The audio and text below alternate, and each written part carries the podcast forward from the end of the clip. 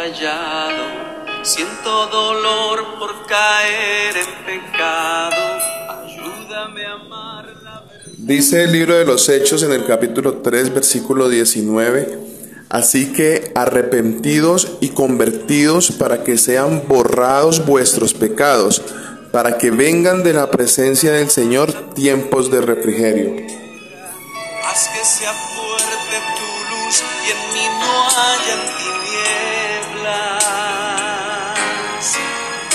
He pecado contra el cielo y contra ti.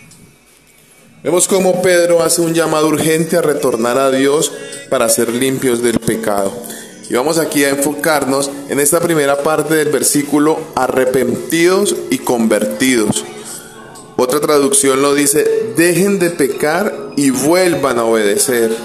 Entendamos como pecado todo lo que está por fuera de lo que para Dios es recto y es justo.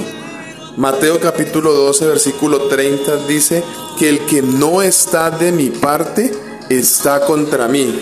Santiago 4 17 dice si sabemos hacer lo bueno y no lo hacemos ya estamos pecando. Y es que humanamente se ha categorizado el pecado. Entonces consideramos humanamente cuando un pecado eh, puede ser algo bueno y cuando un pecado es pecado y lo categorizamos como algo malo. Y realmente delante de los ojos de Dios, pecado es pecado, no hay categorías, pecado es pecado. Es tan pecador el que roba como el que odia. Es tan pecador el que engaña como el que no perdona. Para Dios no hay una categoría de pecados. Para Dios el categorizar el pecado no existe. Somos nosotros los que le hemos puesto una categoría. Pero nos está haciendo el llamado a arrepentirnos y a, hacer, y a convertirnos con un propósito, o mejor, con una promesa. No simplemente Dios nos está pidiendo que lo hagamos, sino que también nos dice que como consecuencia de ello va a haber una un, una promesa muy hermosa porque dice que serán borrados nuestros pecados. Así que se olvidará de todo lo malo que hemos hecho.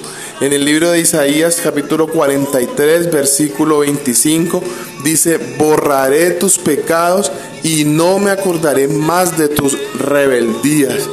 Y no solo conforme con eso el Señor que borrará nuestros pecados, también renovará, renovará nuestras fuerzas.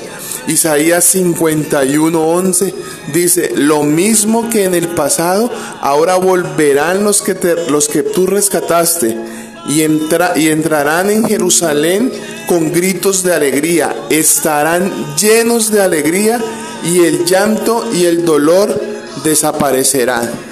Mis amados, Dios hoy nos hace un llamado para que nos arrepentamos, nos convirtamos, que Él no solo borrará nuestros pecados, sino que nos dará nuevas fuerzas. Dios te bendiga.